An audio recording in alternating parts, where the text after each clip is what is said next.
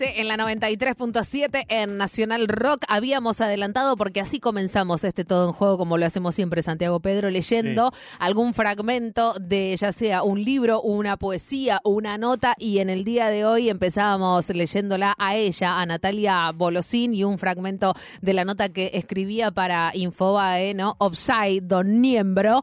Eh, mamá de dos, casada, eh, casada hasta hoy, porque parece que después de esta nota en el Día del Padre, un domingo por estar conectada con nosotros justo al mediodía, está justo, ¿no? no sé, el, casamiento se está viendo. Más inoportuno, difícil encontrar. Sí, sí, sí, la verdad. Eh, máster y doctora en Derecho de la Universidad de Yale, sí, eh, eh, o sea, internacional. Ahora también en Infobae la pueden encontrar en las redes sociales como arroba Natalia Bolosín. Hola, Nati, ¿cómo va? Nato y Santi te saludan. Acá por, por, por por perder mi condición de casada. Bueno, hermoso, Gordi, de nada. no viene mal, ¿no? Y no sé, qué sé yo, la verdad desconozco a la pareja, pero bueno, no sé, no sé un tiempo, no sé, lo que sea, cualquier cosa. Lo vamos a hacer cortito porque la verdad que 13.40 un domingo en el Día del Padre, ah, yo te diría que hasta amerita la separación, por lo menos de, una semana, pero nos interesaba mucho hablar con vos, eh, Nati, siendo abogada también, eh, futbolera, y, decíamos, ¿no? Las, las últimas dos o tres notas que escribiste para Infobae, la de Offside on Niembro, eh, Sebastián Villa, Dictadura Feminista o Fin del Patriarcado, la recomendábamos el domingo pasado, y la otra también de Sebastián Villa, ¿qué puede hacer el fútbol ante, ante la violencia de género? Claramente estás un poco atravesada, Bolosín, por lo que está pasando en el fútbol argentino, eh, el, deporte, varones, periodistas deportivos, violencia de género. ¿Qué está pasando, Nati, eh, en el fútbol argentino masculino, por sobre todas las cosas? Así, digamos, sin entrar, sin entrar en, la abogacía, a vos como futbolera, ¿qué te pasa? ¿Qué, qué, te pasa cuando todas estas notas también eh, eh, sorprenden, digo, en, los portales deportivos o empiezan a surgir? Porque también, digo, hay algo que, que no pasaba hace un tiempo esta parte, que es que estas notas ocuparan portales y hoy sí las, las ocupan, ¿no? Sí, es cierto. Lo que pasa, digamos, en el ámbito del fútbol es un poco lo mismo, lo mismo de siempre y lo que pasa en cualquier, en cualquier ámbito de, de la sociedad en relación con la violencia de género, con los estereotipos, etcétera. Lo que empieza a cambiar un poco, como, como vos bien decís, es que, bueno, aparecen algunas voces em, eh, distintas, ¿no? Eh, en el periodismo deportivo, en el periodismo en general, en los medios, etcétera, y la posibilidad, bueno, como, como en este caso que la que yo tengo en Infobae, de decir un poco lo que quiero, em, y de intentar, digamos, unir dos cuestiones que, que, para mí son de mucho interés, como es la, la cuestión de la, de, en general de la perspectiva de género y en particular mi preocupación por la violencia y, por supuesto mi pasión por el fútbol que se ve atravesada y complejizada, digamos, por mi perspectiva de género, porque para mí de verdad es cada vez más difícil eh, ir a la cancha, digamos, yo soy una fanática enferma de boca, voy a la cancha de, pequeña y, y, me cuesta cada vez más estar en una tribuna, escuchar las barbaridades que se escuchan, intentar explicarle a mis hijos varones, dos varones chiquitos, eh, que hay cosas que no, que no vamos a cantar o que no vamos a decir o que los goles de Villa no los vamos a festejar. Eh, se empieza como a poner cada vez más complejo eso. Eh, te, escucho hablar, Nati, y bueno, con, con Nati nos cruzamos por suerte en, otra radio y, ahora la, tengo también acá para poder preguntarle, ¿qué te pasa como hincha de boca, Nati? Porque digo, em, me he topado con muchas hinchas eh, muy feministas, muy bosteras, ellas se, se, autodenominan y se autoperciben como extermo, ¿no? Digo, pero eso habla también de cómo las mujeres también nos acercamos al fútbol argentino y masculino, por sobre todas las cosas. Pero ¿qué te pasa como hincha de Boca, porque encima de hincha de Boca, mamá y tus hijos también son bosteros, por lo que pude entender. Entonces digo, ¿qué te pasa cuando vas a la cancha con los pibes? Esto de gritar los goles, no, bueno chicos, los goles de Villa no los gritamos. ¿Cómo se explica eso, pero cómo se vive cuando te pones la casaca eh, azul y oro? Y es complicado, porque efectivamente yo también soy una externo, ¿no? O sea, las, cosas efectivamente fueron cambiando. Mis hijos tienen, eh, yo diría, la la desgracia y la fortuna de, de haberme conocido cuando yo ya estaba, digamos, bastante construida. Entonces, digo, la desgracia y la fortuna porque tienen ciertas limitaciones. Efectivamente, en mi casa los goles de Villa no se gritan, vamos a la cancha, los goles de Villa no se gritan, hay cosas que no cantamos, no decimos puto, no decimos hijo de puta, no decimos, perdón, la barbaridad que estoy diciendo, pero... No, está bien, es Radio este, Nacional, queda lindo, dale. No decimos, este, no cantamos, como yo decía ayer en la en la columna que, escribí sobre, sobre miembro, digamos, esta cosa de la cultura de la violación naturalizada en las canciones de la cancha, te vamos a romper el orto, los vamos a coger, no decimos esas cosas, y, la, y digamos, y, se los explico de manera clara, son pibitos de 7 y 9 años, ¿no? Pero no, es tan, no es tan sencillo.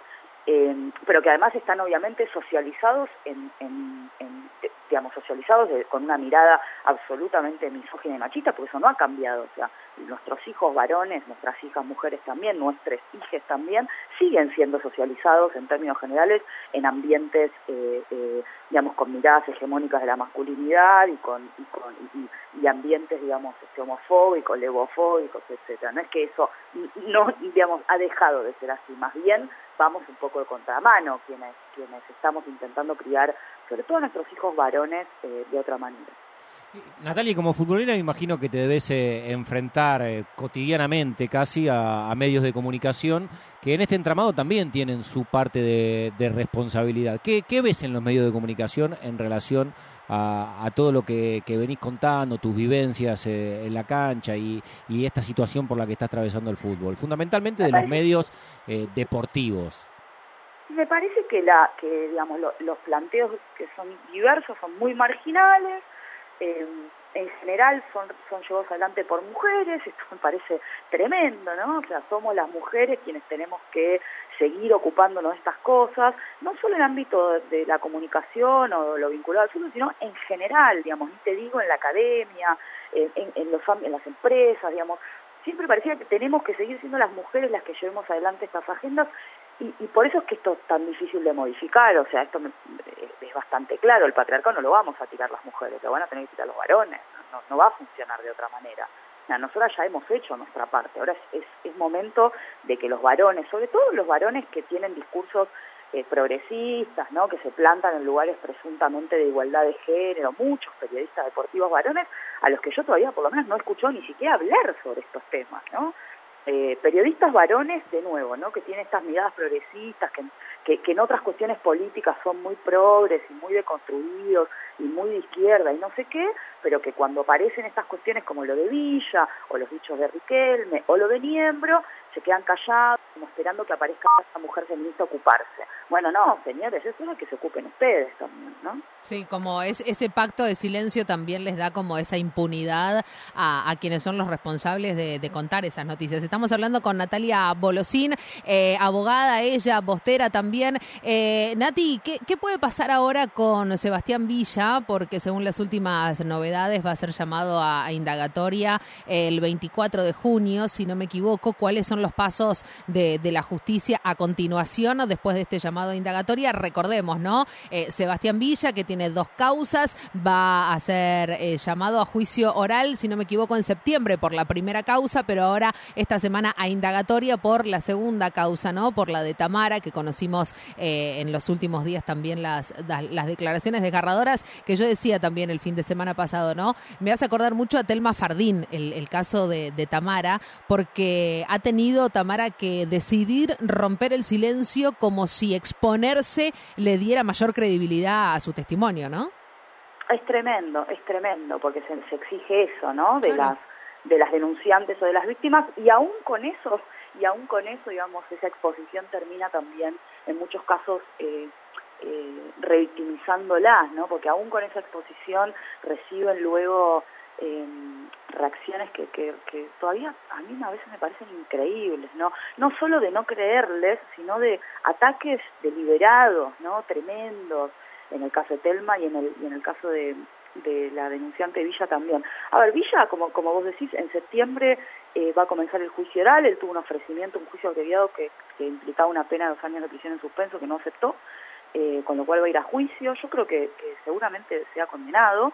Y en esta otra, en esta otra causa, en la segunda causa, parece un poco, digamos, más complejo por lo que adelantó el juez, ¿no? Cuando mm. rechazó la prisión preventiva, yo ahí veo como una mirada del juez que me, me parece un poco preocupante. Eh, yo efectivamente sostuve ahí que no había ninguna razón para detener a Villa, no, no, no me parecía que hubiera peligro de, de, de, entorpecimiento de la investigación o de fuga como para ordenar su detención.